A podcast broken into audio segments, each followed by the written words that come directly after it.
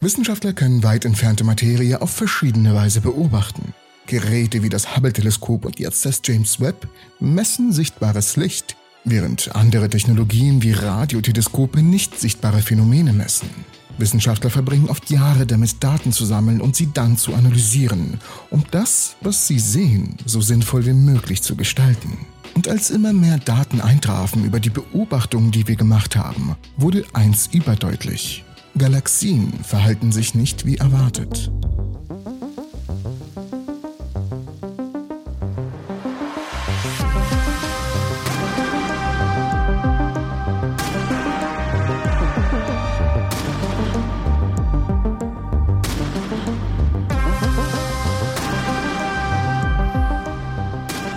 Sie werden durch die Schwerkraft zusammengehalten, die im Zentrum, wo sich die meiste Masse befindet, am stärksten ist.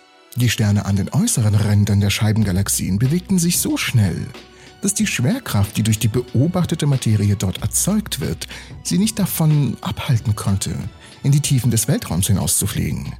Die Wissenschaftler vermuteten, dass in diesen Galaxien mehr Materie vorhanden sein muss, als wir derzeit beobachten können – Irgendwas muss die Sterne am Wegfliegen hindern, und dieses Etwas nannten sie dann dunkle Materie.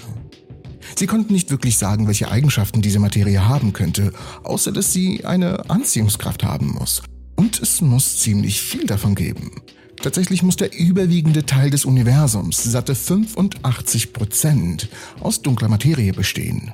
Andernfalls hätten sich die Galaxien nicht so lange halten können, wie sie es jetzt anscheinend tun. Sie wären zerbrochen auseinandergeflogen, weil einfach nicht genug Schwerkraft vorhanden gewesen wäre, um die Billionen von Sternen an ihrem Platz zu halten.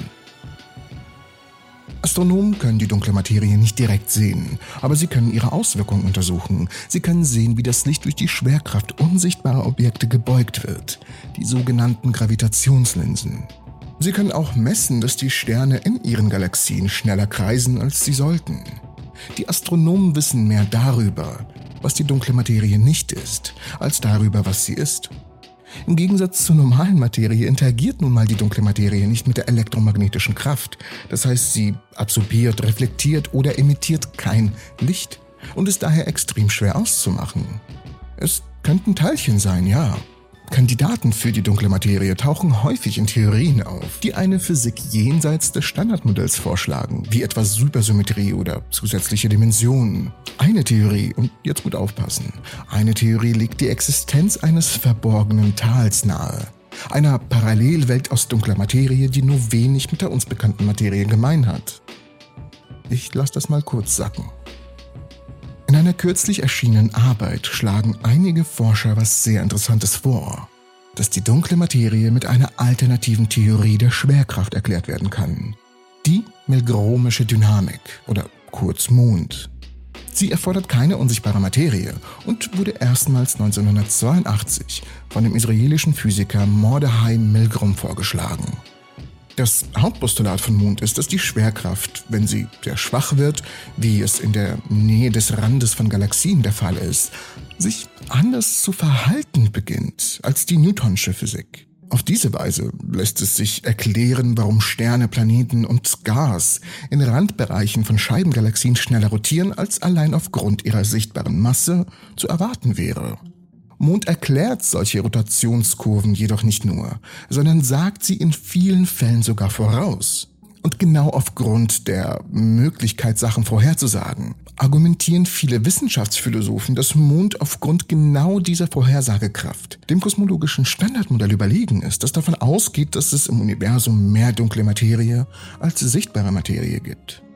Dies liegt daran, dass nach diesem Modell Galaxien eine höchst ungewisse Menge an dunkler Materie enthalten, die von den Details der Galaxiebildung abhängt, die wir nicht immer kennen. Daher ist es unmöglich vorherzusagen, wie schnell Galaxien rotieren sollten, aber solche Vorhersagen werden routinemäßig von Mond gemacht und bisher haben sie sich auch bestätigt. Also lasst uns das nochmal kurz zusammenfassen. Die Theorie erklärt nicht nur das Verhalten von Galaxien, sondern sagt es sogar voraus.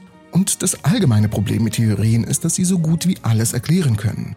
Wenn du in dein Badezimmer gehst und dort das Licht an ist, kann man die Theorie aufstellen, dass kosmische Strahlen von der Sonne auf versteckte Spiegel treffen, und zwar genauso, dass sie den Raum erhellen. andere unglaubliche Theorie könnte sein, dass jemand den Lichtschalter betätigt hat.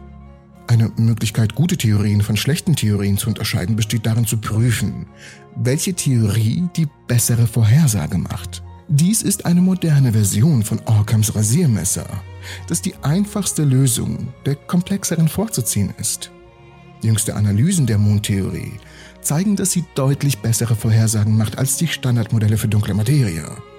Dies bedeutet, dass die dunkle Materie zwar das Verhalten von Galaxien recht gut erklären kann, aber nur wenig Vorhersagekraft hat und zumindest in diesem Punkt eine unterlegene Theorie ist.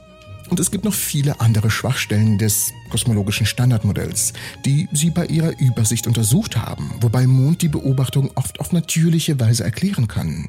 Und eines der Gründe erklären die Wissenschaftler, dass das kosmische Standardmodell dennoch so beliebt ist, könnte in Berechnungsfehlern oder im mangelnden Wissen über seine Schwächen liegen, von denen einige erst vor kurzem entdeckt wurden. Wir allein haben in diesem Jahr drei bis vier Videos gemacht, die Schwachstellen im Standardmodell aufzeigen. Aber es könnte auch daran liegen, dass die Menschen zögern, eine Gravitationstheorie zu verändern, die in vielen anderen Bereichen der Physik so erfolgreich war. Dieser große Vorsprung vom Mond gegenüber dem kosmologischen Standardmodell in der Studie der Forscher hat sie zu der Schlussfolgerung veranlasst, dass Mond durch die verfügbaren Beobachtungen stark begünstigt wird, auch wenn sie nicht behaupten, dass Mond perfekt ist. Glauben Sie doch, dass es das Gesamtbild richtig wiedergibt. Es könnte sein, wenn man nach der Theorie von Mond geht, dass Galaxien tatsächlich keine dunkle Materie besitzen. Nur weitere Daten und Diskussionen werden die Frage der dunklen Materie und des Mondes klären können. Sollte sich Mond jedoch als beste Erklärung durchsetzen, würde dies den jahrzehntelangen wissenschaftlichen Konsens erschüttern und eine der rätselhaftesten Eigenschaften des Universums.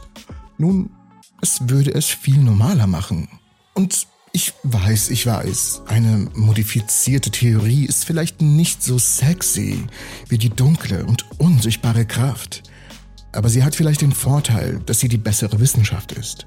Und im letzten Jahr und selbst im Jahr 2021 fängt das Standardmodell auseinanderzubrechen. Stück für Stück werden neue Erkenntnisse über das Standardmodell gewonnen, die einige Risse in dieser so erfolgreichen Theorie zulassen. Woran das liegt, ist eine gute Frage. Falls ihr eine Idee habt, warum wir so sehr am Standardmodell festhalten und was wir tun könnten, was der vernünftige Ersatz dafür wäre, schreibt es mir bitte unten in die Kommentare.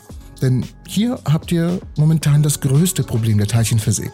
Das wird im Detail erklärt und welches Teilchen wirklich das böse Teilchen ist, das uns davon abhält, das Standardmodell weiter zu verfolgen. Schaut euch das Video dafür an. Ich bedanke mich fürs Zusehen und ich hoffe euch alle in der nächsten Episode der Entropy zu sehen.